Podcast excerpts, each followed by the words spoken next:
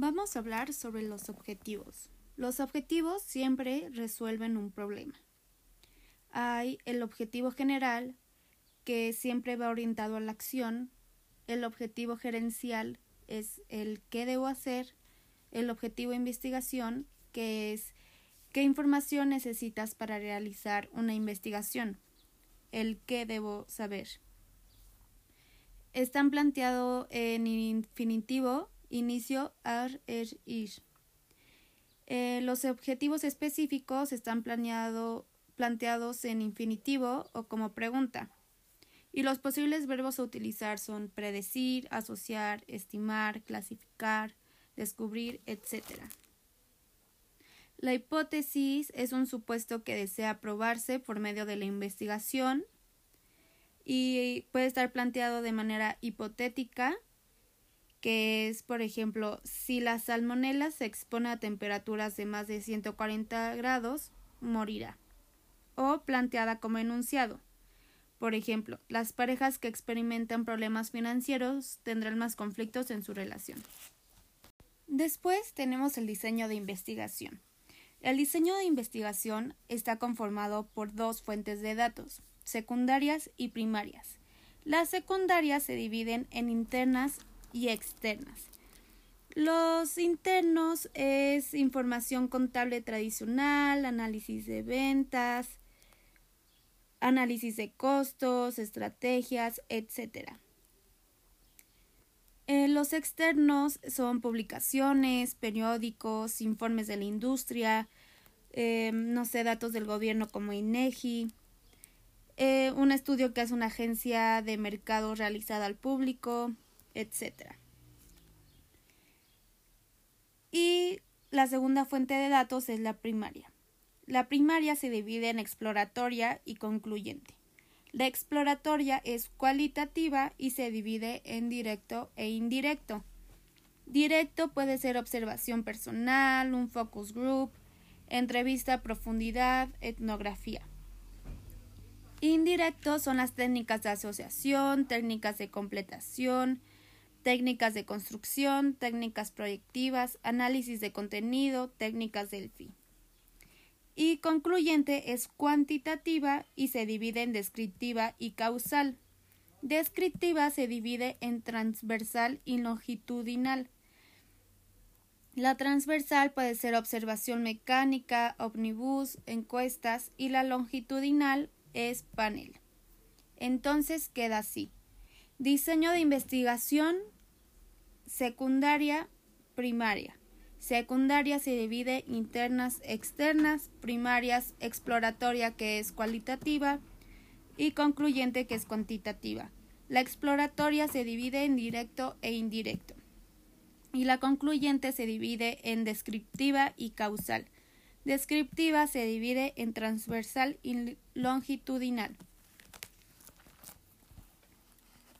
Bueno, los datos primarios es el esfuerzo que yo hago para mi propia investigación. También todo lo que yo hago que no existe se origina de la investigación y se recopilan por primera vez. Y los datos secundarios son todos los datos que ya existen pero se utiliza para contextualizar.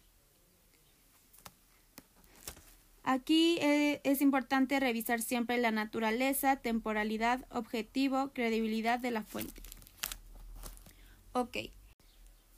La investigación causal sirve para encontrar relaciones causa-efecto. Sus características es que manipula variables independientes y mide el efecto en las variables dependientes. Las variables independientes son producto, plaza, promoción, precio, y las variables dependientes es ventas, imagen, posicionamiento, recordación de marca. El resultado de esta investigación causal, que es cuantitativa, es que son concluyentes y sigue una decisión. Eh, pueden ser experimentos, prueba de mercado. Aquí en prueba de mercado es que tú metes un producto a, por ejemplo, Tamaulipas en el mercado controlado y solo ahí haces promoción. Después tenemos la investigación correlacional, que es un tipo de investigación que determina la relación entre las variables. Ejemplo, si subo más el precio, la venta baja. Después tenemos investigación exploratoria, que es cualitativa. Tiene como objetivo formular un problema o definir un problema con más precisión. Identifica los cursos de, de acción alternativos, desarrolla hipótesis, aísla variables clave y relaciones para un examen más detenido, adquiere conocimientos para el desarrollo de una aproximación al problema y establece prioridades para futuras investigaciones. Aquí de características tenemos que existen pocos conocimientos anteriores, eh, métodos altamente flexibles, nos interesa la naturaleza general de un tema, las hipótesis son vagas debido al desconocimiento del tema, métodos más cualitativos que cuantitativos. Mm, un ejemplo de temática puede, que, puede ser que desarrollo de nuevos productos o nuevos negocios, características relevantes del producto para el consumidor, cambios y modificaciones al producto. Y un ejemplo de hipótesis es que, bueno, primero en este tipo de estudios que es investigación exploratoria, que es cualitativa, se carece de información anterior, por lo que resulta importante recordar que las hipótesis no se plantean como tal, sino que resultan en meras suposiciones. Por ejemplo, se sospecha de una falta de imagen que está proporcionando el problema, o es posible que el nuevo negocio resulte un éxito y si se dan determinadas características. Después, bueno, la investigación exploratoria tiene como objetivo que provee entendimiento, descubrir insights o ideas, características flexible, muestras pequeñas, que no son probabilísticas, elige las muestras mejor que mejor le convenga. Es versátil, cualitativo, o sea, puedes decir 5 de 10 personas. Em, un focus group jamás se grafica, hay que tener en cuenta eso. Eh, los resultados de investigación exploratoria que es cualitativa es que son tentativos y sigue más investigación. Los principales verbos utilizados es conocer, definir, descubrir, estudiar, explorar, indagar, sondear. Eh, métodos o herramientas que se utilizan en la investigación exploratoria que es cualitativa es que puede ser etnografía, que es un estudio de las poblaciones para conocer cómo funciona desde adentro. Personificación de marca, que es cómo se vería la marca si fuera una persona. Delphi, este se maneja por expertos y es a mediano plazo. Focus group, que pues todo el mundo sabe que es un focus group, juntas personas, les haces preguntas. Escalamiento, medios fines, em, se utiliza para encontrar un insight y se repiten muchas preguntas. Entrevistas a profundidad son, son para temas más delicados, por ejemplo, dinero, religión, política, etc. Y son cosas de expertos. Después tenemos pruebas piloto, que es cuando haces un cuestionario a 20 personas y de ahí ves si a muchas más, o sea, ves cómo van reaccionando. Caso de estudio, estudias cómo le hizo la otra persona. Observación personal. Observas algo con una guía de observación. Técnicas proyectivas cuando la gente no quiere o puede decir. Aquí, por ejemplo, es role playing, completación de frases y asociación de imágenes. Después tenemos la investigación descriptiva, que es cuantitativa. Aquí tiene objetivo describir las características del mercado. Tiene como característica que es inflexible, proceso es un proceso formal, tiene muestras grandes con hipótesis previas y es muy estructurado. Los resultados son concluyentes y después sigue una decisión, ya cuentas con una hipótesis. Los principales verbos utilizados son analizar, calcular, caracterizar, clasificar, comparar, cuantificar, describir, examinar, pronosticar, identificar, medir.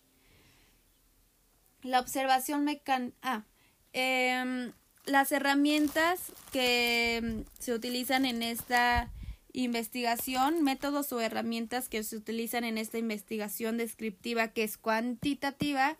Eh, puede ser observación mecánica, que cuenta todo.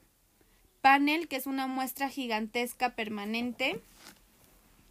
Eh, por ejemplo, checar la, a la cena cada semana a la misma familia, ¿no?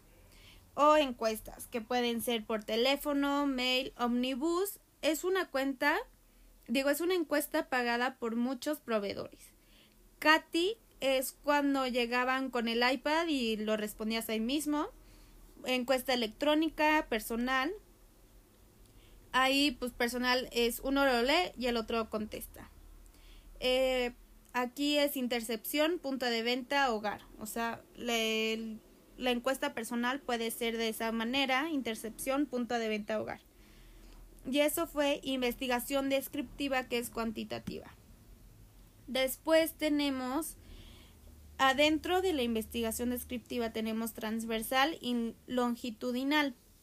Transversal es como una foto.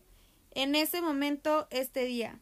Por ejemplo, bueno, es un estudio en un momento indicado. Longitudinal es saco un producto y hago preguntas cada cierto tiempo lo vuelves a estudiar y a estudiar y a estudiar. Ok, después tenemos técnicas y escalas de medida. Aquí son las actitudes del consumidor. Las actitudes son los procesos perceptivos permanentes de un individuo basado en el conocimiento. Son evaluadores y orientados a la acción con respecto a un objeto o fenómeno.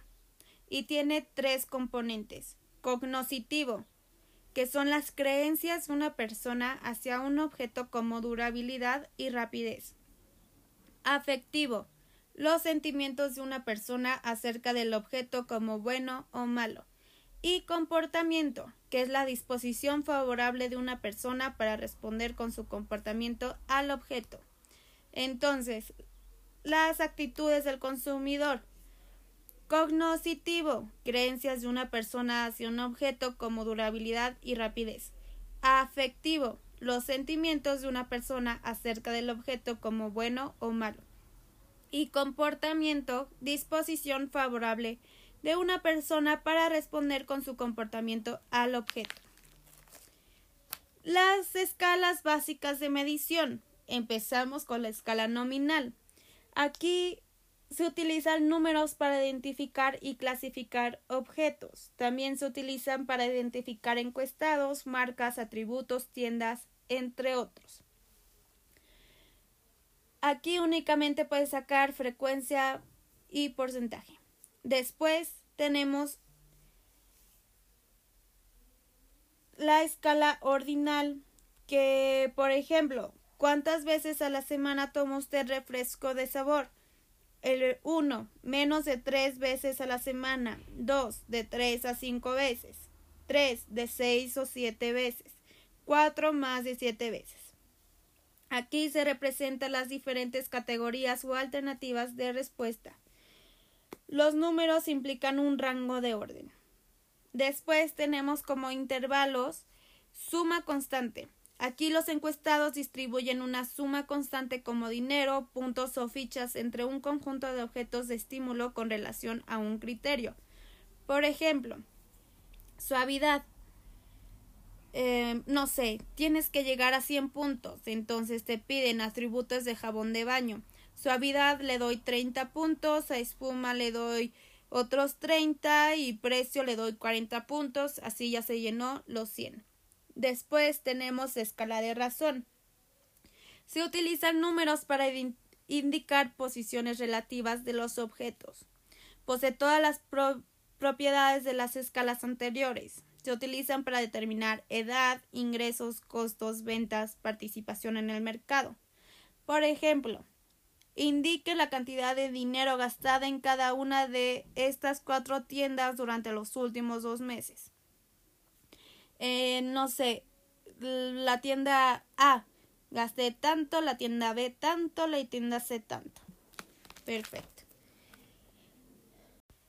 Entonces, en resumen, las escalas básicas estadísticas La nominal tiene como característica que los números identifican y clasifican los objetivos.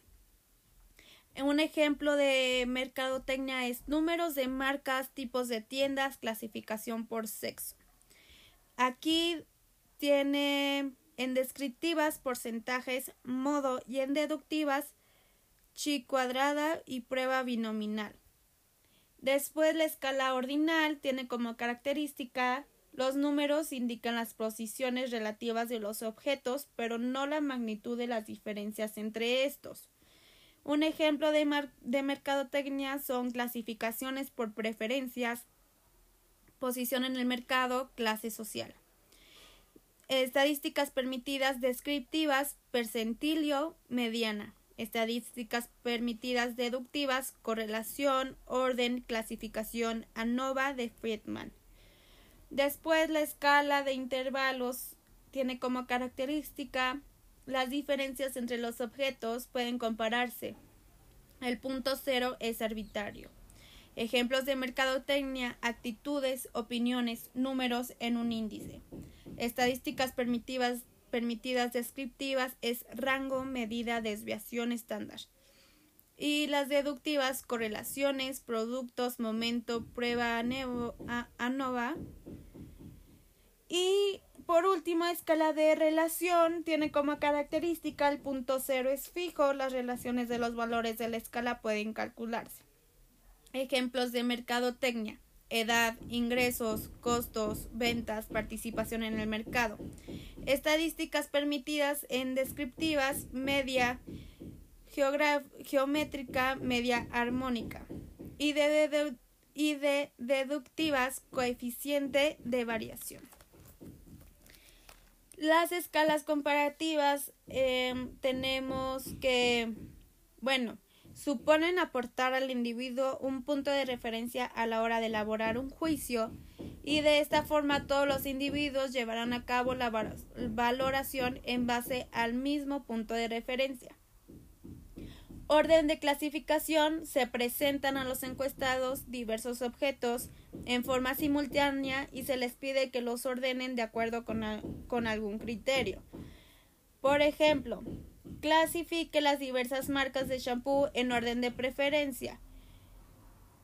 Eh, el que más te agrade ponga es número uno, el que menos te agrade es, es cinco. Aquí protocolos verbales, ejemplo es ¿Qué opina de este nuevo cosmético respecto al que se utiliza regularmente? Eh, puede ser es mucho peor, es peor, es indiferente, es mejor, es muchísimo mejor. Después, escala comparativa, suma constante. Los encuestados distribuyen una suma constante como dinero, puntos o fichas entre un conjunto de objetos de estímulo con relación a un criterio. Por ejemplo, atributos de jabones, jabones de, de baño. Em, es, em, no sé, suavidad 8, espuma 12, precio 15, fragancia 5, empaque 10, humectante 20, poder de limpieza 30 y eso suma un 100. Escala de Goodman es, por ejemplo, señale los estudios que ha cursado a con la titulación máxima alcanzada. Ninguno no sabe leer ni escribir, ninguno sabe leer, ninguno sabe leer ni escribir. Estudios primarios, secundaria, bachillerato, universidad. Aquí las respuestas que se obtienen implica que el valor alcanzado en la escuela no se asegura que el entrevistado ha sido capaz de alcanzar todos los valores anteriores. Por ejemplo, si alguien pone en el ejemplo que dije bachillerato, significa que ya tiene secundaria, primaria, kinder, etc. Y después tenemos la comparación pareada, que se presentan dos objetos a un encuestado y se le pide seleccionar uno de acuerdo con algún criterio. Las escalas no comparativas. Aquí cada objeto de estímulo se escala de manera independiente a los demás objetos en el conjunto de estímulos. Las escalas de clasificación continua. Los encuestados califican los objetos al otorgar una marca en la posición apropiada en una línea que va de un extremo a otro de la variable o criterio. Escala diferencial semántico es una escala no comparativa de Osgood y qué por ejemplo, ¿qué significa para usted el jabón líquido para manos Dove? Y ya, no hay ponen nada, pero actual, shalala. Ok. Tenemos los términos clave de muestreo, que es población, todos los elementos de los cuales se requiere tener información. El censo es cuento eh, a cada uno de las personas en población, es un estudio de todos y cada uno de los elementos de la población. La muestra es un conjunto reducido de individuos o elementos de la población que se escogieron para obtener información y generalizarla. Marco muestral es la enumeración exhaustiva de los elementos muestrales. Parámetro es lo que a ti te, te interesa, la característica de la población que se desea medir. Alcance es establecer el ámbito de estudio en términos geográficos. Y tiempo es el momento en el que se realiza el estudio. Aquí más cuando es transversal, saber de cuándo es. Elemento es la persona de la unidad muestral que, que sacas. Bueno, ahí sacas tu elemento. Cada uno de los orígenes de la información o sucesos que se requieren medir. Tipos de muestreo probabilístico. Aleatorio simple es al azar. Debemos contar con el tamaño de la muestra del estudio, así como disponer de una lista completa de los individuos que componen el universo de la población. Aleatorio sistemático es lo que haces es acomodar el marco muestral. Por ejemplo, de una lista de la población cuyo tamaño es n y con un tamaño de muestra x, se calcula la población n entre x, con la cual se procede a la selección aleatoria de un miembro de la muestra. Estratificado. Hago grupos de, personas diferentes entre sí y saco a gente que se, según mis parámetros. Eh, suele comenzar con un muestreo, muestreo, aleatorio simple y una vez calculando el tamaño de la muestra se procede a una división de la misma entre los distintos grupos o estratos identificados. tipos de muestreo probabilístico es conglomerado, que consiste en cambiar la unidad muestral en grupos o conglomerados compuestos por distintas unidades muestrales. Em, se hace un muestreo aleatorio con los conglomerados o grupos armados. Polietápico es otro muestreo probabilístico y vas sacando tu muestra de una forma detallada, casi siempre geográfico o zonas. Se divide el universo en grupos de los cuales se aplica un muestreo aleatorio simple, aplicando posteriormente muestreos aleatorios sobre los componentes que forman la primera muestra obtenida. Tipos de muestreo no probabilístico. Conveniencia. La muestra estará formada por unidades muestrales que faciliten su medida, que sean accesibles o que sean favorables. Si bien reducen el costo del muestreo y de la toma de información, normalmente los resultados de esta muestra no serán muy parecidos a los parámetros de la población. Aquí una investigación escoge entre la población. Luego, por juicio, por juicio es no probabilístico. Consiste en acudir a expertos en la materia para que nos ayuden en la determinación de una muestra representativa. Se deja de lado el componente probabilístico para que por medio del conocimiento profundo del tema de estudio se seleccione una muestra adecuada. Por bola de nieve también es no probabilístico. Esta es una muestra difícil. Consiste en la selección de una pequeña submuestra por alguno de los procedimientos anteriores para a continuación pedir a cada uno de los componentes de la submuestra que sugieran otros posibles componentes a la muestra. Luego tenemos trabajo de cambio, de campo. Acuérdate que trabajo de, de campo es CESB. Selección de encuestadores entrenamiento, supervisión, validación, evaluación. Selección de encuestadores, entrenamiento, supervisión, validación, evaluación. Selección de encuestadores. Aquí tenemos características, especificación de puesto, plan de reclutamiento. Entrenamiento es un entrenamiento general o básico, que es contacto inicial, respuestas, apertura, etc. Y entrenamiento específico, que tiene que ver exactamente con lo que se quiere lograr. Después tenemos supervisión, control de calidad, control de trampas, control de cuotas y de muestra. Validación. Del 10% al 25% de los respondientes. Ejemplo, le marcas el entrevistado para ver si sus respuestas coinciden. Evaluación tenemos cantidad, costo y tiempo e índice de respuestas y calidad, como te fue. Entonces, trabajo de campo, selección de encuestadores, entrenamiento, supervisión, validación, evaluación selección de encuestadores, entrenamiento, supervisión, validación, evaluación. Análisis de datos, distribución de frecuencias. Aquí se responde preguntas sobre una sola variable y tiene como objetivo obtener un conteo del número de respuestas asociadas con distintos valores de la variable. Por ejemplo, cuántos clientes están muy familiarizados con la oferta de un nuevo producto cuál es la puntuación promedio de la familiaridad. Una variable cualitativa en escala nominal. Este es para variables nominales. La columna frecuencia proporciona la frecuencia absoluta, el número de veces que se repite un valor. El estadístico moda proporciona el valor o valores con máxima frecuencia. Una variable cualitativa en escala nominal es en gráfica de barras y la gráfica de barras muestra que la altura de cada barra es proporcional a la frecuencia del valor correspondiente.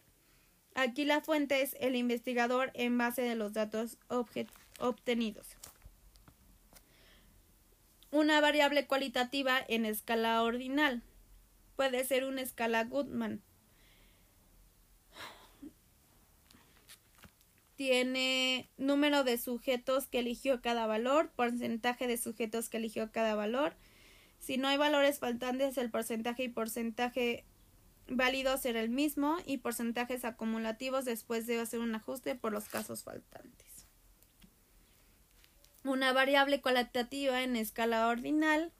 Aquí pues lleva un orden y tiene mediana que muestra el valor intermedio cuando los datos están acomodados en orden ascendente o descendente.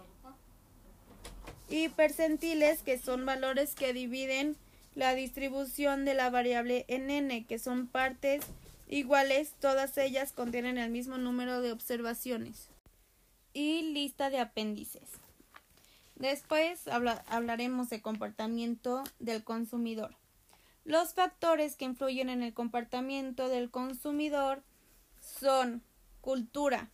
La cultura, una variable cuantitativa en escala de intervalo o de razón, tiene media, que es valor promedio de todas las mediciones, varianza, desviación promedio al cuadrado a partir de la media, desviación estándar, raíz cuadrada de la varianza, rango, diferencia entre el valor más grande y el valor más pequeño de la muestra, mínimo es el valor mínimo, máximo es el valor máximo. Asimetría es la tendencia de una de las colas de la distribución a ser más grande que la otra. Curtosis es la medida del pico o apalancamiento relativo de la curva definida por la distribución de frecuencias. La tabulación cruzada responde preguntas relativas a dos o más variables de forma simultánea. Por ejemplo, ¿cuántos usuarios leales a la marca son hombres? La tabulación cruzada de dos variables es cómo se pueden cruzar dos variables. Tenemos variable dependiente y variable independiente. Aquí el número en cada celda indica la cantidad de participantes que dio esa combinación respuesta. Después tenemos el informe de la investigación. El informe de la investigación tiene portada, contenido, objetivos del estudio, metodología, resumen ejecutivo, que el resumen ejecutivo cuenta con principales hallazgos, análisis y comentarios de los investigadores, conclusiones, recomendaciones. Después tenemos lista de tablas, lista de gráficas, lista de... La cultura es un conjunto de valores, percepciones y deseos de, y comportamientos básicos que un miembro de la sociedad aprende de su familia y otras instituciones. Aquí cultura se divide en cultura, subcultura y clase social. Cultura puede ser música, religión, educación, como, no sé, haces bromas. Y las subculturas son grupos dentro de las, sub, de las culturas y son, no sé, blancos, latinos, punks, emos, etc. Las subculturas son grupos de personas que comparten un sistema de valores. La clase social son divisiones relativamente permanentes y ordenadas de una sociedad. Después tenemos el segundo factor que influyen en el comportamiento del consumidor, que es social, que es grupo de pertenencia, que es en el que ya estás, grupo de aspiración, lo que te gustaría hacer, quieres llegar a algo, y es posible y grupo de referencia es para ubicar algo o querer ser como él. Es muy difícil. Aquí en aquí en social también tenemos grupos de referencias, familias, roles y estatus. Grupos de referencias, como ya dije, son dos o más personas que interactúan para alcanzar metas individuales. Familia es organización consumo más importante roles y estatus es quién eres, por ejemplo, un estudiante, un empleado, etc.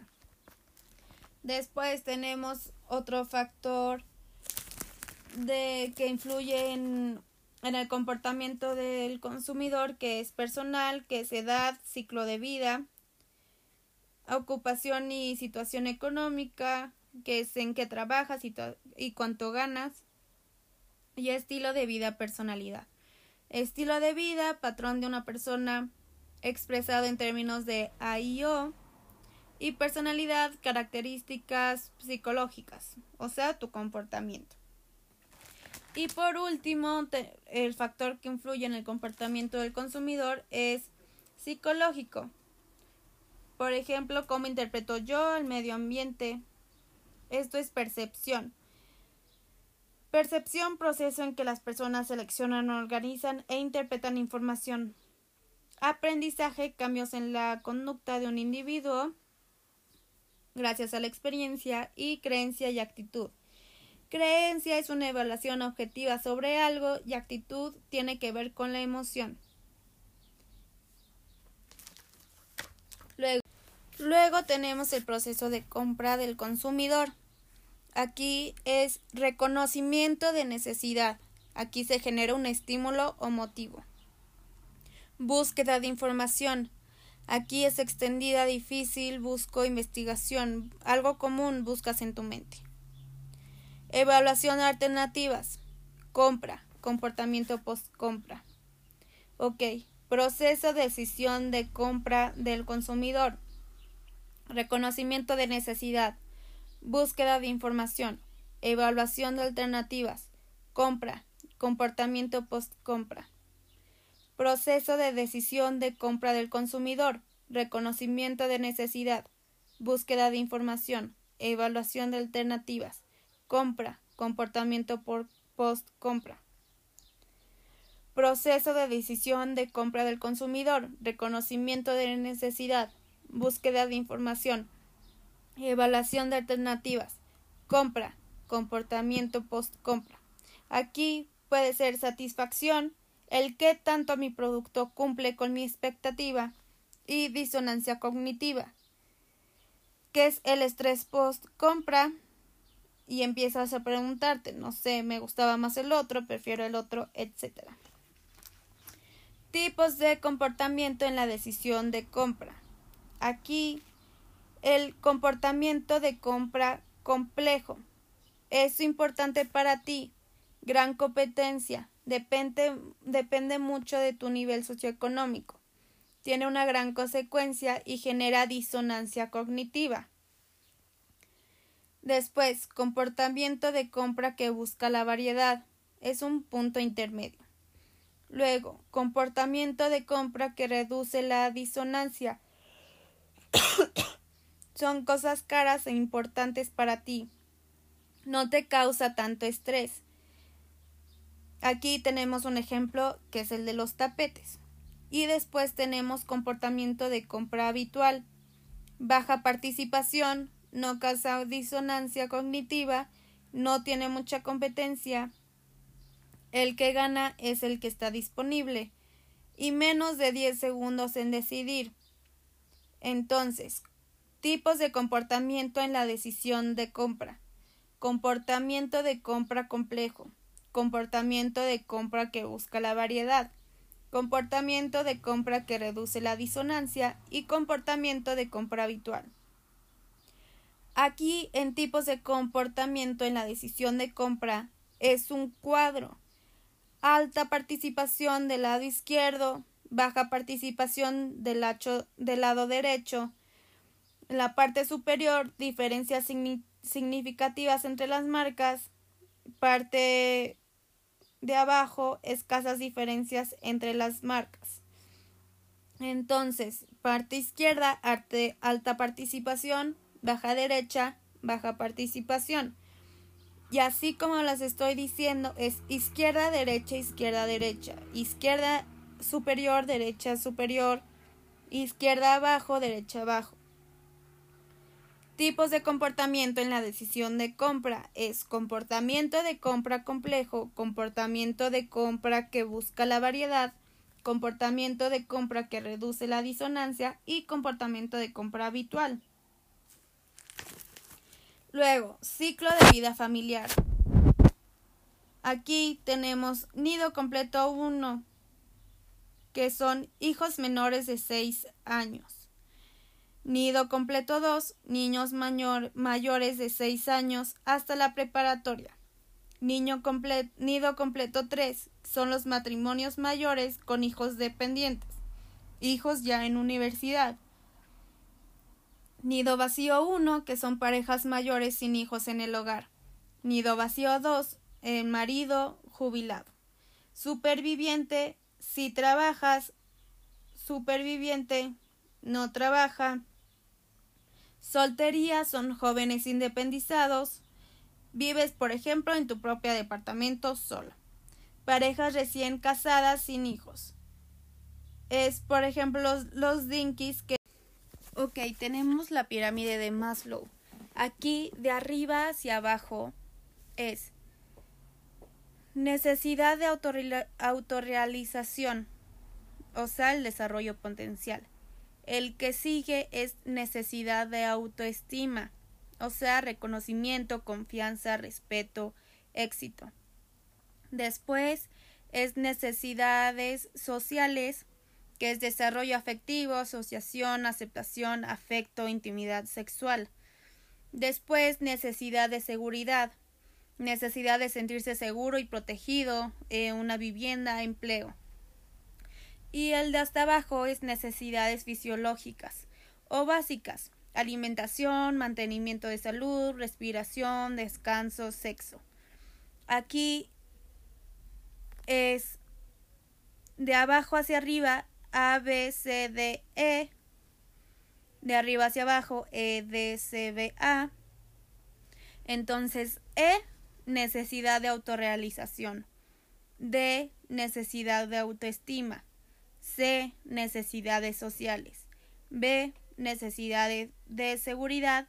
Y A, necesidades fisiológicas o básicas. El proceso de adopción de nuevos productos.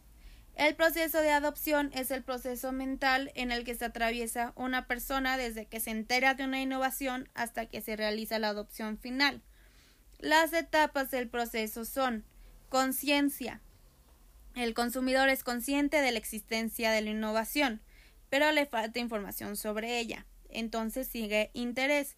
El consumidor siente interés por buscar información sobre la innovación.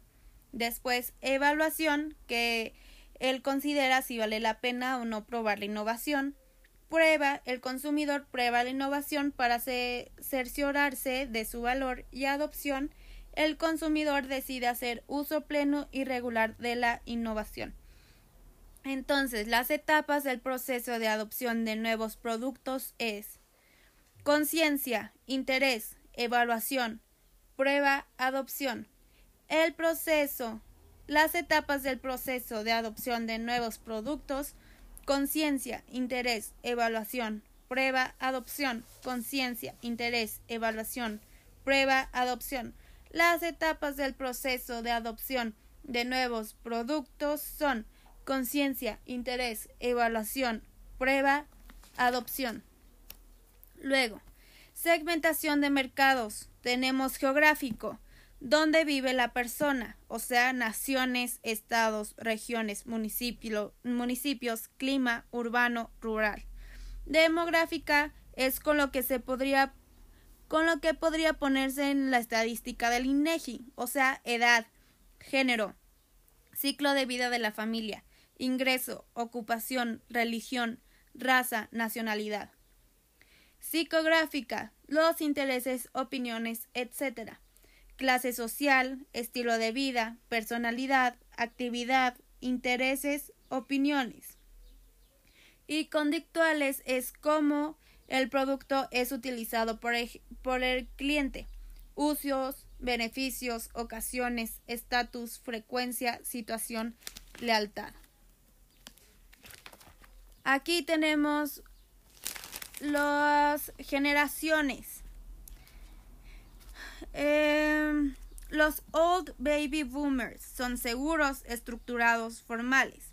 Son de 1946 a 1954. Tienen de 65 a 69 años. Young Baby Boomers son ambiciosos, exitosos, triunfadores. Son de 1955 a 1954. Tienen de 55 a 64 años. La generación X son libres, flexibles, informales. Son de 1965 a 1980. Tienen de 40 a 54 años. Los millennials son sociables, rápidos, digitales. Son de 1981 al 2000. Tienen de 20 a 39 años. Y la generación Y son emprendedores, exploradores tecnológicos. Son del 2001 para arriba y tienen de 15 a 19 años. Niveles socioeconómicos de México. AB, C más, C, C menos, D más, D, E. AB tiene el 6%, C más 11%, C 13%, C menos 14%, D más 15%, D 30%, E 11%. O sea, AB, C más, C, C menos, D más, D, E es 6, 11, 13, 14, 15, 30, 11. Luego,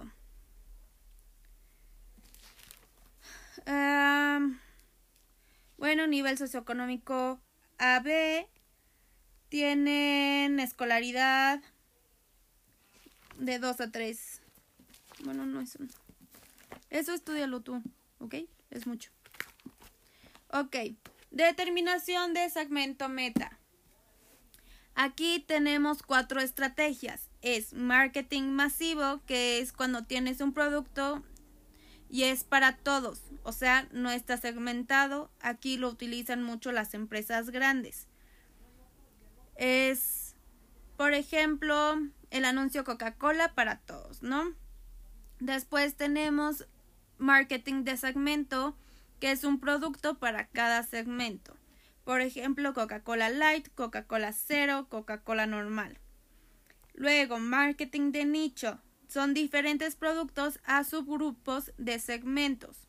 Es un segmento chiquitito. Por ejemplo, las botellas de agua Fiji. Después tenemos micromarketing, que son productos adaptados a los gustos de individuos o lugares. Por ejemplo, Amazon del. Entonces, la determinación de segmento meta son cuatro estrategias. Es marketing masivo, marketing de segmento, marketing de nicho y micromarketing. Em, después... Ok, después tenemos el comportamiento de compra del consumidor de negocios. Aquí estás comprando a otra empresa, de empresa a empresa.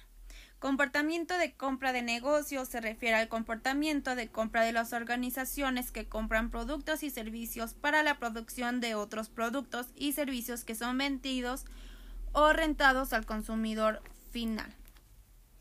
La estructura del mercado y demanda. La estructura del mercado y demanda tiene menos compradores, compradores más grandes, concentración geográfica, demanda derivada. Aquí en demanda derivada es lo que vas a comprar a otra empresa, depende de lo que te van a comprar a ti. Después tenemos Ah, bueno, la demanda elástica es bajas precios, sube demanda, subes precio, baja demanda. Después tenemos la naturaleza de la unidad de compra. Aquí se involucran a más compradores, son esfuerzos de compra más profesional y por último tenemos tipos de decisiones y el proceso de decisión. Son decisiones de compras más complejas, proceso más formalizado, relaciones estrechas entre compradores y vendedores y relaciones a largo plazo con los clientes. Tipos de situaciones de compra de negocios. Recompra directa son no se negocia nada, no se cambia pedido, no modificaciones rutinarias, y suministros materias primas. Recompra modificada es modifica especificaciones, precios, condiciones o proveedores. Son vehículos ordenadores. Aquí se negocia precio final de acuerdo al cambio de producto. Y compra nueva es la más compleja, depende del coste, eh, sede, componente, nuevo producto. Entonces, recompra directa es no modificaciones, son rutinarias, no se negocia nada, no se cambia pedido. La recompra modificada se modifican especificaciones como precio, condiciones, etcétera, y ahí se negocia el precio final de acuerdo a las modificaciones, ¿no? Y compra nueva, pues depende del coste, es literal componente de nuevo producto. Después tenemos tipos de situaciones de compra del negocio. Aquí ventas de sistema o llave en mano es comprar una solución completa a todo un proyecto a un solo proveedor. El proveedor se hace responsable de todo. Luego, participantes en el proceso de decisión de compra. Tenemos el centro de compra, que es parte de las empresas, que son todos los individuos o unidades que juegan un papel en el proceso de decisión de compra de negocios, que son usuarios, que es persona dentro de la empresa que requiere algo, influenciador, decisor, que son todas las personas que deciden si sí o no se compra, comprador y portero, que es el encargado de evitar que se enteren de cosas confidenciales. Entonces, los participantes en el proceso de decisión de compra son usuario, influenciador, decisor, comprador, portero. Luego, los influenciadores del proceso de compra de negocio son ambientales, nivel de demanda primaria, perspectiva económica, costo del dinero, o sea, tasa de interés, condiciones de suministro, índice de cambio tecnológico y culturales. Luego, organizacionales, que son todo lo que tiene que ver de cómo está organizado la organización, literal, objetivos, políticos, políticas, procedimientos, estructura, sistemas. Luego, las interpersonales. Tiene que ver con las personas, con quién estás negociando, autoridad, posición, empatía, persuasividad, poder de convencimiento. Y por último, tenemos individuales, edad, educación, posición en el trabajo, personalidad, actitudes hacia el riesgo. Y bueno, ya el comprador. Entonces, influenciadores del proceso de compra de negocio es ambientales, organizacionales, interpersonales, individuales y comprador. Ambientales, organizacionales, interpersonales, individuales, comprador. Luego, el proceso de decisión de compra industrial es reconocimiento de problema, descripción general de la necesidad, especificación del producto, búsqueda de proveedores, solicitud de propuestas, selección de proveedores, especificación de pedido o rutina y evaluación de desempeño. Entonces, proceso de decisión de compra industrial son ocho. Reconocimiento del problema, descripción general de la necesidad, especificación del producto, búsqueda de proveedores, solicitud de propuestas, selección de proveedores, especificación de pedido o rutina y evaluación de desempeño. Aquí en compra en línea es, puede ser compra en línea, páginas web de negocio o extranets. Después tenemos los mercados industriales de variable demográfica, que se divide en tres. Variables giro, que es la actividad a la que se dedica la empresa. Tamaño de la empresa es, se mide según el ingreso facturado de la empresa, el número de empleados y su participación del mercado. Y por último tenemos localización geográfica, que es referida básicamente al lugar en el que se encuentra la empresa. Entonces, mercados industriales de variable demográfica son variables giro, tamaño empresa y localización geográfica. Las microempresas no tienen estructura organizacional formal. Son formadas de 2 a 10 empleados. Su facturación anual es variable pero con utilidades. Son comercializadoras o prestadoras de servicio y generalmente son familiares. Las pequeñas empresas son estructuras más formal que la microempresa, tienen entre 11 y 50 empleados. La facturación importante requiere contador y pocas utilidades ya que tienen responsabilidades muy grandes. Después tenemos la empresa mediana. Es una estructura organizacional bien delimitada, entre 50 y 500 empleados, facturación alta pero con carga fiscal por las utilidades Realizan estudios de competitividad y participación y generalmente no son familiares. Y por último tenemos la empresa grande, que es la organización bien estructurada y definida. La participación de mercado es relevante. Tiene un gran número de empleados y la facturación muy alta que se reinvierte. Ok, después tenemos mercados industriales de la variable operación. También son tres, tecnología, condición usuaria y capacidad instalada. La tecnología es tecnología dura, que es producción seriada, simplificación, métodos y procesos. La tecnología blanda, que es estandarizados los procesos y métodos. Y tecnología híbrida, que es la combinación de las dos anteriores. Después tenemos condición usuaria, que es cliente actual, empresas que compran nuestros productos, cliente potencial, empresas que tienen dentro de sus requerimientos nuestros productos pero no son clientes nuestros y ex cliente que son empresas que fueron clientes y por algún motivo dejaron de serlo. Luego, capacidad instalada. Capacidad que tiene la empresa de producir determinado volumen de productos. La cantidad de ese volumen que está ocupando actualmente. Luego, los mercados industriales de variable de compra. Es función de compra, estructuras compra y frecuencia compra. Función compra son procedimiento para efectuar pedidos, recibir y entregar productos. Y las condiciones especiales como seguros, fletes, garantías, etc. La estructura compra son compras centralizadas en una persona, compras descentralizadas en varias personas y se debe conocer el proceso de compras de nuestro cliente para poder negociar con él. Y la frecuencia de compras son compras regulares, compras modificadas que son con alguna variación por una producción especial y compras nuevas que son las que realiza una empresa por primera vez. Luego, los mercados industriales de variable relación. Es riesgo, lealtad y compra y venta. Riesgo es de acuerdo con la relación que se tiene con el cliente, se puede o no correr el riesgo de producirle o prestarle un servicio específico. Aquí se debe de medir el riesgo. Lealtad, el cliente dará o no nuestros productos para ser copiados por la competencia. Determinar si la compra es periódicamente o es ocasional y determinar la lealtad. Después, compra-venta. Establecer términos de la compra-venta. Los términos deben ser favorables para las partes. El negocio debe ser favorable para las partes.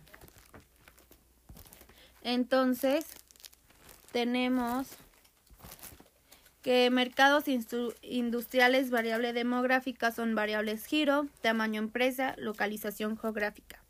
Mercados industriales, variable operación, tecnología, condición usuaria, capacidad instalada.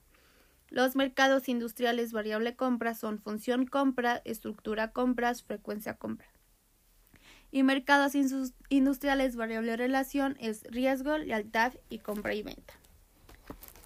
Después tenemos los sistemas de información de mercadotecnia. Esto sirve para tomar cosas del entorno, trabajarlas y desarrollar ah no, y darla a los directivos. Este son primero es la determinación de las necesidades de información, después son bases de datos Ok, entonces tenemos bases de datos internas que son adentro de marketing, por ejemplo, los estados financieros. Después tenemos análisis de información, después inteligencia de marketing, que son cuando da seguimiento a la competencia. Y por último, la investigación de mercados, que es la herramienta para hacer estudio ad hoc. Ok, después, ¿cómo hacer un benchmarking? El benchmarking es la forma que tienes para compararte o hacer algo como la competencia que es mucho mejor. Em, ¿Cómo hacer un benchmarking? Primero, análisis de los procesos de la organización. Después, identificación de mejores exponentes. Tercero, proceso de compartir información. Y cuarto, adaptar mejores prácticas. Eh, hay cuatro tipos de benchmarking. El primero es el competitivo, que es cuando te comparas con la competencia. Después tenemos funcional, que es copiar a una empresa. No debe de, no debe de ser de tu rubro a fuerza. Después tenemos interno, que es cuando aprendes de otra área de tu propia empresa. Y digital, que es un estudio que se recomienda realizar para evaluar los canales digitales utilizados y así conoce la realidad detrás de cada una de ellas. Y para poder examinar de forma completa se divide entre aspectos cualitativos y cuantitativos. Entonces, tipos de benchmarking son cuatro: competitivo, funcional, digital, interno. Competitivo, te comparas con la empresa. Funcional, copias a una empresa no a fuerza debe de estar en tu mismo rubro. Interno, aprendes de otra área de tu propia empresa y digital es un estudio que se recomienda realizar para evaluar los canales digitales utilizados. Tipo de benchmarking competitivo, funcional, digital, interno. Luego, Customer Relationship Management o CRM es para llevar un control de todo lo que haces.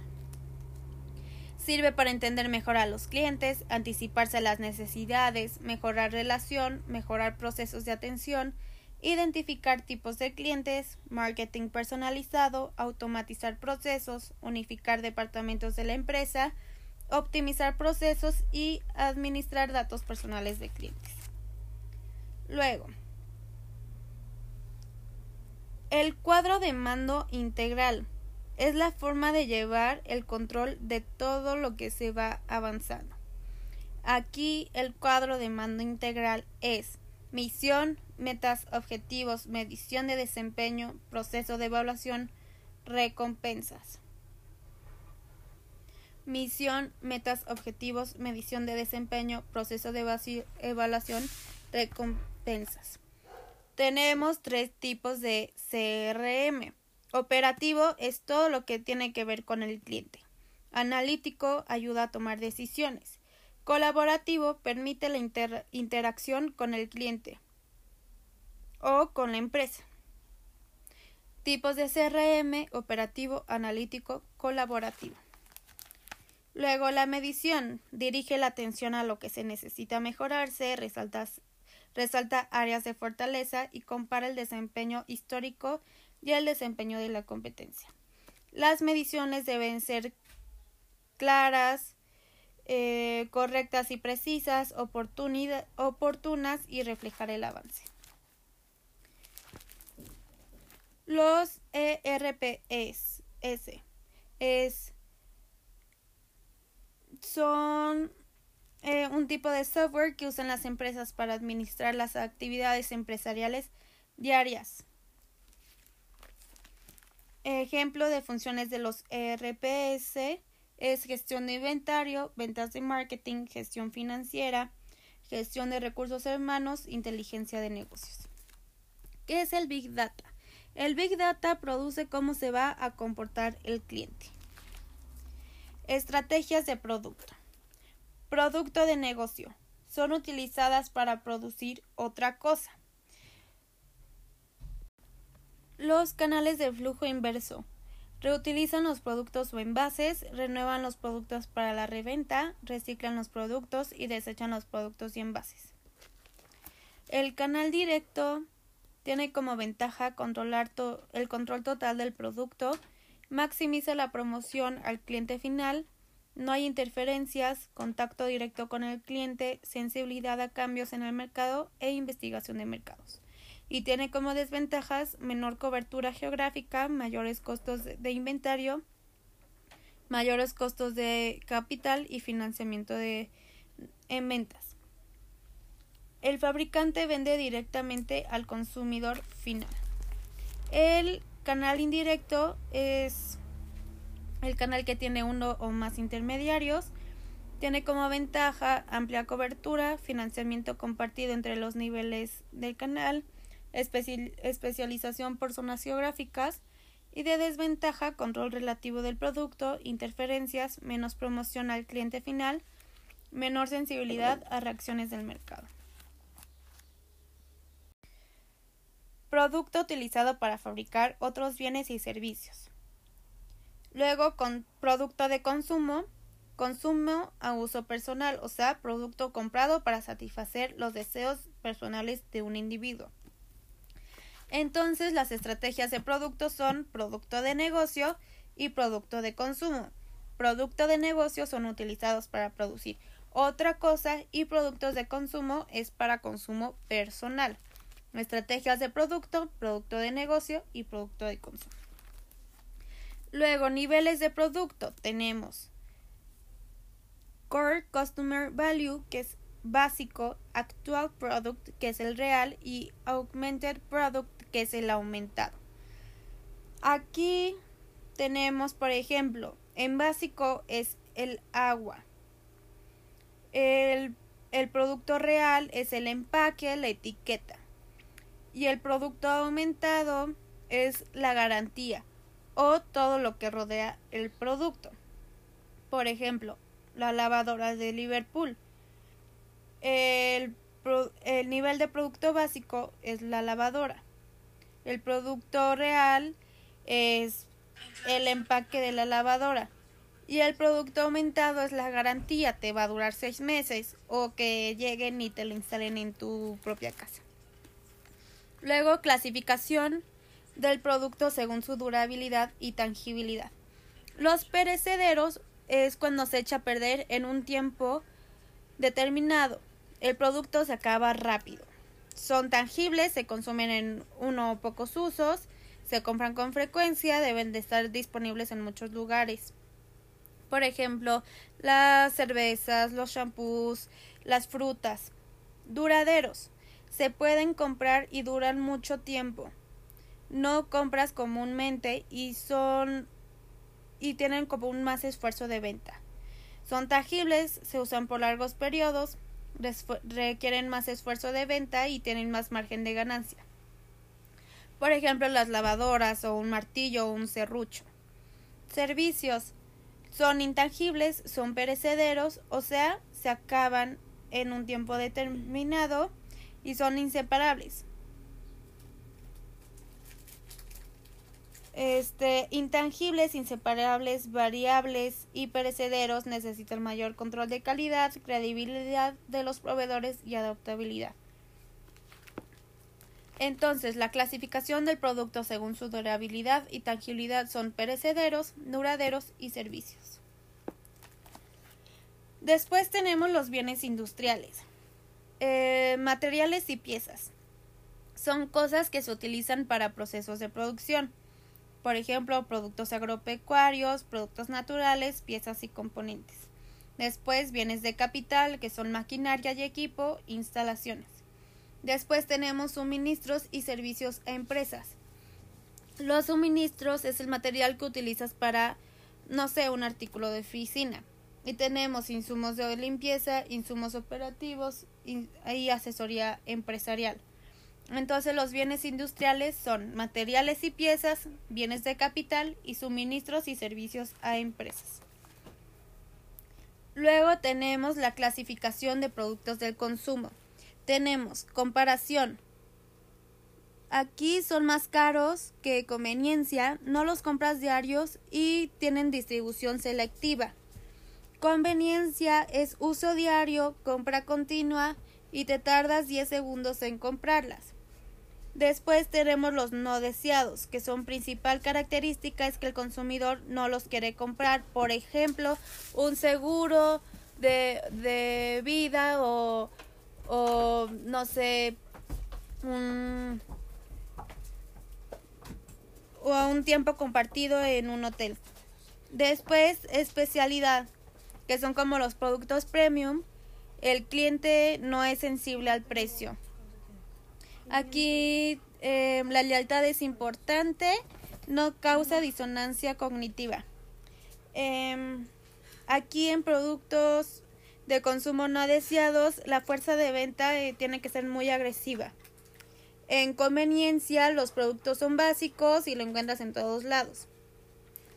Un ejemplo de clasificación de producto de comparación es, por ejemplo, un coche es más caro, no lo compras diario y tienes que ser muy selectivo. De conveniencia, como es uso diario, compra continua, etcétera, etcétera, puede ser tu cereal o una leche. No deseado, em, como tiene poco conocimiento y conciencia del producto, pero, o sea, sí lo conoces, pero no lo deseas, el precio varía y la distribución es variada. Aquí puede ser como galloso. Y clasificación de productos del consumo puede ser como Rolex o Grupo Hospital Español, ¿no? Que es el precio alto, eh, son productos premium, el cliente es sensible al, al precio y la lealtad es importante. Entonces, clasificación de productos del consumo son de comparación, conveniencia, no deseados y especialidad. Clasificación de productos de consumo, comparación, conveniencia, no deseados, especialidad. Después tenemos las decisiones de producto. Aquí son primero la forma. Aquí es el tamaño, color, configuración o estructura física. Las características. Aquí es que complementa un producto y se adicionan, se adicionan o se sustraen para diferenciarse de los competidores. Nivel de calidad son productos que cumplen con el nivel de segmento meta que esté dispuesto a pagar. Estilo, apariencia del producto y lo que transmite para el consumidor. Diseño, totalidad de características que influyen en la apariencia y el funcionamiento de un producto. Durabilidad, tiempo que dura el producto. Uniformidad, todas las unidades idénticas y cumplen con las especificaciones ofrecidas. Confiabilidad, posibilidades de que un producto funcione correctamente, y de que no se estropee o se descomponga en un periodo específico. O sea, producto que da lo que ofrece. Aquí eh, se da más como en servicio. Reparación, facilidad con la que se arregla un problema con el producto. Luego tenemos empaques sostenibles. El Tidyman es el ponga la basura en su lugar. El Mobius dentro de un círculo es parte del producto, proviene de un producto reciclado. Mobius con un porcentaje dentro es el porcentaje, indica el porcentaje del producto que ha sido reciclado. Mm, si tiene un número, es el número, eh, se refiere al tipo de plástico. El anillo Mobius eh, son los productos que pueden reciclarse. Punto verde es el envasador, paga una cantidad por cada producto vendido. O sea, cada producto vendido da un, una cantidad de dinero para un cliente verde. La escala de valoración de los envases es de más sostenible a menos sostenible es vidrio, papel y cartón, aluminio, hojalata y plástico vidrio, papel y cartón, aluminio, hojalata y plástico. Luego, elementos de la etiqueta manejadas por la ley. Tiene que tener país de origen, ingredientes, contenido neto, nombre del producto, leyendas de precautorias, información adicional, fecha de caducidad, información nutrimental, el lote y el fabricante e importador.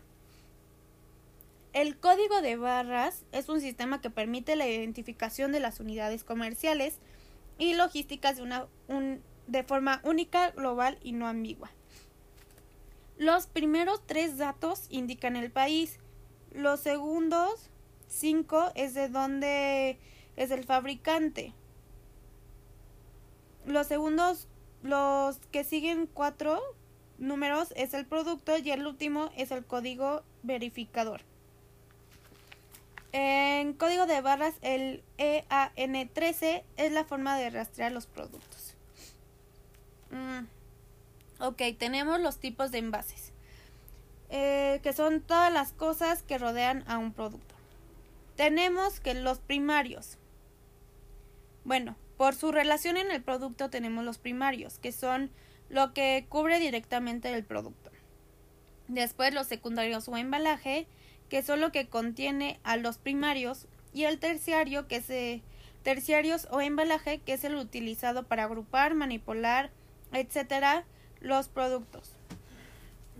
Aquí este contiene los envases primarios y secundarios.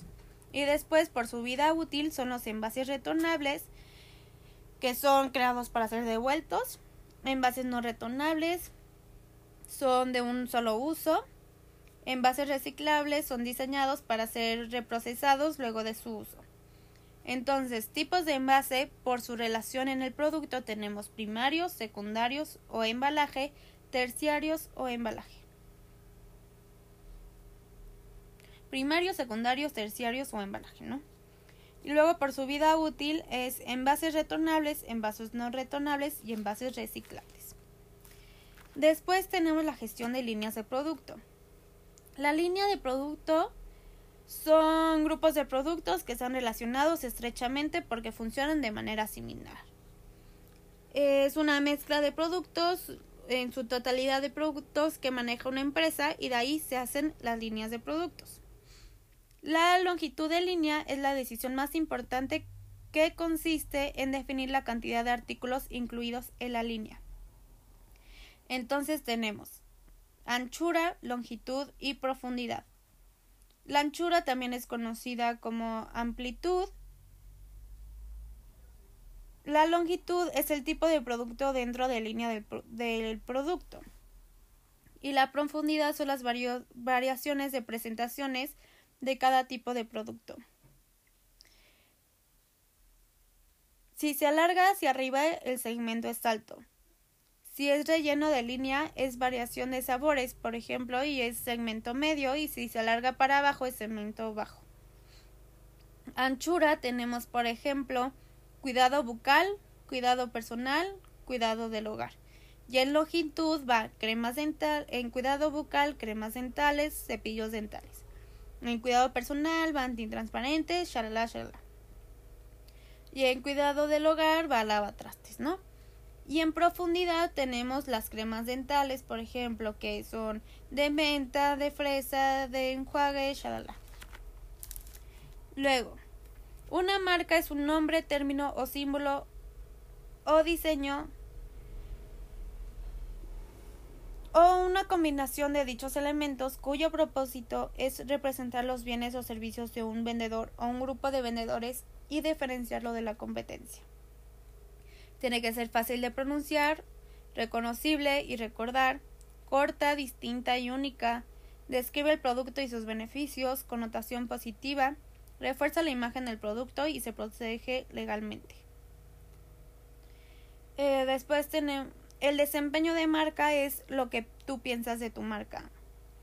Lo funcionales, racionales o tangibles. Sentido abstracto es, abstracto es cómo te sientes emocionalmente de tu marca. Simbólico, emocional, intangible. Los elementos o identidades de marca son elementos creación de marca que, es que son memorables, significativo, agradable y elementos defensivos de marca es transferible, adaptable, protegible. Elementos de creación de marca memorables, significativo, agradable. Elementos defensivos de marca es transferible, adaptable, protegible. Las partes de la marca es personajes, símbolo, logos, empaques, nombre y eslogans. Entonces, Elementos de creación de marca es que sea memorable, significativo, agradable. Elementos defensivos de la marca es que sea transferible, adaptable y protegible. Las partes de la marca es nombre, empaque, logo, símbolo, personaje y eslogan. Las decisiones estratégicas de marca. Tenemos posicionamiento, que son los atributos y beneficios, creencias y valores. Nombre, que es la selección, y protección. Aquí es importante, eh, dura 10 años, diseño industrial 15 años. Patrocinio es una marca de fabricante, marca privada, marca, baja, marca bajo licencia y marca conjunta. La marca del fabricante es cuando tú produces y tú pones tu marca. La marca privada es una marca de la tienda. Ejemplo, el arroz de Walmart, ¿no? Marca bajo licencia es cuando vendes cosas bajo nombre de otra marca. Y marca conjunta es cuando juntas dos marcas. Por ejemplo, fabricante industrial. Ah, bueno, y tiene conjunta fabricante industrial, familia privada y licencia. La arquitectura de la marca es monolítica, que siempre es la misma marca y solo le agregan cosas, ¿no? La respaldada es, son marcas que es nueva pero tiene un respaldo y la plural es cuando la marca decide tener muchas marcas. El, la estrategia de desarrollo de marca.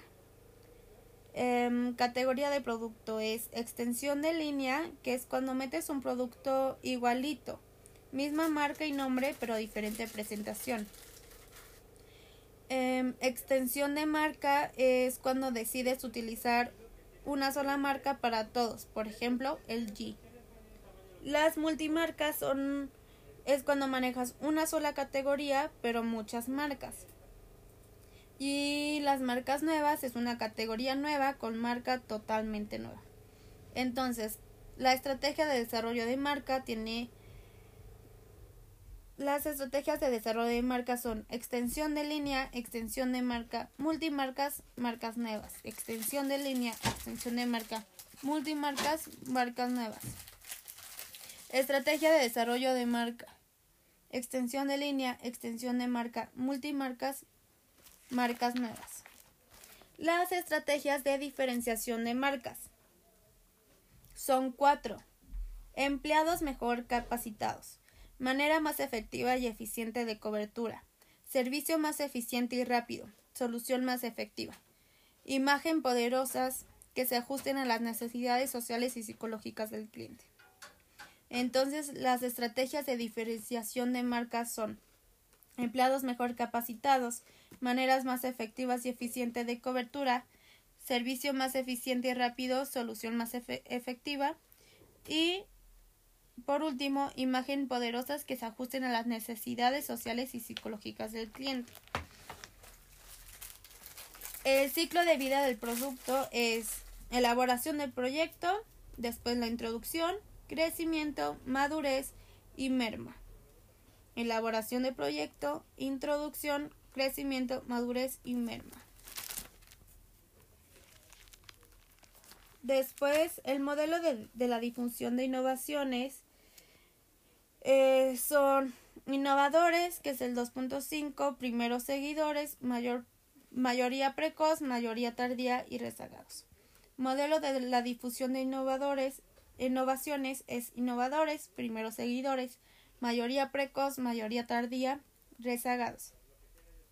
Los innovadores son los entusiastas de la tecnología a quienes les encanta probar nuevos productos.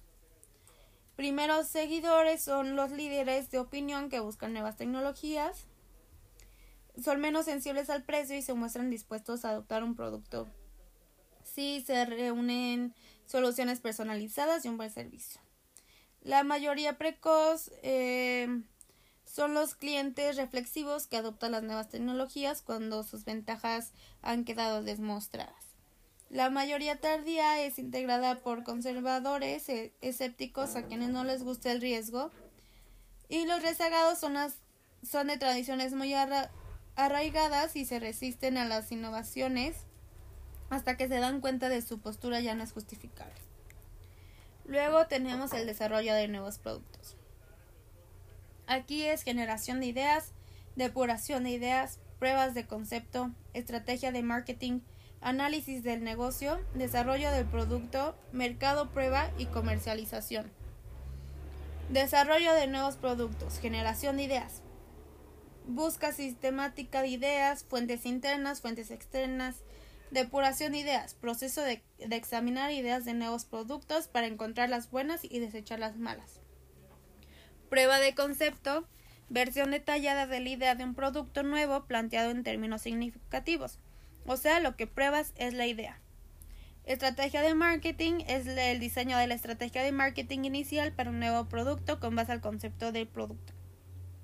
Análisis del negocio y la revisión de las proyecciones de ventas, costos y unidades de un nuevo producto para determinar si esos factores satisfacen los objetos de la compañía. Y desarrollo del producto, pues es el prototipo. Prototipo. Mercado prueba es el simulador en un lugar pequeño. Aquí, por ejemplo, es el causal, que es experimental, que es la versión detallada o sea, el mercado prueba, prueba es la versión detallada de la idea de un producto nuevo planteado en términos significativos para los clientes. Y la comercialización es el lanzamiento de un nuevo producto al mercado. Desarrollo de nuevos productos, generación de ideas, depuración de ideas, prueba de concepto, estrategia de marketing, análisis del negocio, desarrollo del producto, mercado prueba y comercialización. Ok, estrategia de precios. El precio es la cantidad de dinero que se cobra por un producto o servicio y se divide en tres, costo, valor y competencia. Costo es el precio mínimo, lo mínimo que puedes cobrar. La estrategia valor es el precio máximo, lo máximo que puedes cobrar. Y la estrategia de competencia es la fijación de precio por subasta eh, el precio por status quo, que es más a costo o más a valor. Los precios basados en el costo. Aquí sacas primero costo total y de ahí ya va tu costo. Em, es costo más margen, que es aquí también conocido como markup y los precios de punto de equilibrio. Los tipos de costos es costo fijo más costo variable igual costo total. Mm, los precios por status quo son los precios basados en competencia. Los objetivos de precios por status quo es, son dos, mantener los precios existentes e imitar los precios de la competencia. Mantener los precios existentes. Si tu competencia tiene 10, vende los chicles a 10, tú lo vendes a 10. Si lo vende a 15, tú lo vendes a 15. Imitar los precios de la competencia. Tenemos como ejemplo Burger King y McDonald's. Si McDonald's sube el precio, yo lo subo. Si McDonald's baja el precio, yo lo bajo. Y la fijación de precios por subasta. Aquí está, esto también es basado en competencia. Tenemos la subasta inglesa, que es la que todo el mundo conoce. El mejor postor obtiene el artículo. La subasta holandesa. Aquí es la oferta es descendente. El comprador indica lo que quiere comprar y los vendedores ofrecen cada vez más barato. Ejemplo, yo quiero comprar un coche y digo, quiero, tengo 200 mil pesos para un coche. Entonces, los vendedores empiezan, no, pues yo te lo doy a 190 mil, yo te lo doy a 180 mil, etcétera. Y la subasta de oferta sellada es de oferta sellada. Aquí cada quien ofrece sin conocer lo que ofrecen los demás. Entonces la fijación de precios por subasta son subasta inglesa, que son las ofertas ascendentes, subasta holandesa, que son oferta descendente, y la subasta, que es una oferta sellada. Precios por valor. Son los precios basados por valor del cliente, percepción del cliente del valor. Son tres estrategias. Precios por buen valor o precio justo, que es lo que vale. Precios por valor agregado. Es caro, pero ves lo que contiene y entiendes el por qué pagas más. Y los precios con base en una propuesta de valor. Aquí es, por ejemplo, precios altos, bajos. Aquí como consumidor entiendes que unos días vas a vender, van a vender los productos más caros que otros. Por ejemplo, el miércoles de verduras. Si vas el lunes sabes que va a estar más caro que el miércoles. Y luego el Everyday Low Pricing. Después tenemos los objetivos de precios. Los objetivos es qué es lo que quieres lograr con tu precio, ¿no? Y aquí tenemos supervivencia. Este tiene un costo bajo. Y es cuando vendes bajo el costo, tienes pérdidas y es cuando hay un exceso de capacidad, competencia intensa, eh, se buscan cubrir los costos variables de algunos fijos, pero solo funciona en corto plazo. Maximización de ganancias, este tiene un, un costo más o menos. Aquí calculan la demanda y los costos asociados y eligen el que genera más ganancias. O sea, tratas de maximizar lo máximo que puedas sacar de un evento de ganancia. Por ejemplo, el teatro. No les importa que el teatro esté lleno, si no les importa vender lo más caro. Luego, maximización de participación de mercado, tiene un costo bajo. El mercado es muy sensible al precio, o sea, a la gente le importa mucho. Y quieres tener, o sea, es para tener más cacho del mercado. Mm. Después tenemos los objetivos de precios. Des descremado de mercado tiene un costo caro es cuando fijas un precio alto para después irlo bajando. Después tenemos penetración, que cobras muy bajo y luego subes el precio. Aquí robas el mercado, vendes mucho y tienes poca utilidad. Luego, liderazgo de calidad. Tiene un costo caro. Eres el líder del producto con calidad y precios. Luego, crear una base de usuarios. Es la inversión grande que necesitan los usuarios y luego atender el out of pocket. Aquí el producto se acopla al dinero que, se que cuenta la clientela. Luego tenemos los objetivos de precios, que son estrategia de precio alto, eh, bueno, tiene precio alto, liderazgo de calidad, recuperas rápido tu inversión diferenciación fácilmente imitable y posicionamiento calidad-imagen. Luego tenemos estrategia de precio medio, que es incrementar la cuenta de ticket promedio. Por ejemplo, en la comida corrida todo te sale muy barato, pero el postre te va a salir muy caro. Luego incrementar el poder de negociación con proveedores, o sea, Walmart, que, que te pide poco dinero para ellos poder vender los productos más caros. Aquí reducen efectos de estacionalidad, o sea, temperatura alta, subes mucho el precio para bajar demanda, ¿no? Y obtenés beneficios por margen. Margen es adecuado para el porcentaje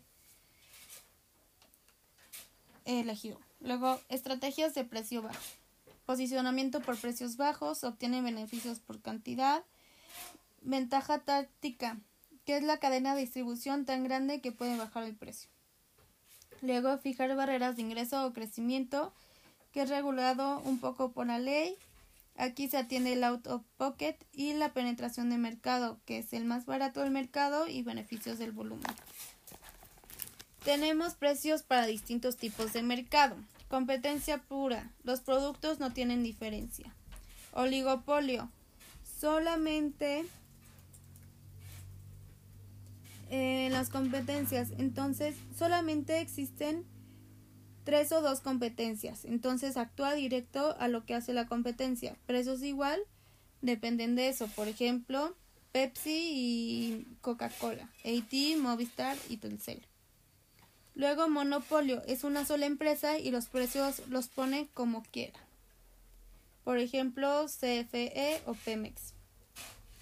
Competencia monopolista es siempre hay muchos competidores, pero pelean por posicionamiento. Precios por competencia, por ejemplo, Náutica, Tommy, Gap y La Coast. O sea, tenemos precios para distintos tipos de mercado, competencia pura, oligopolio, monopolio y competencia monopolista.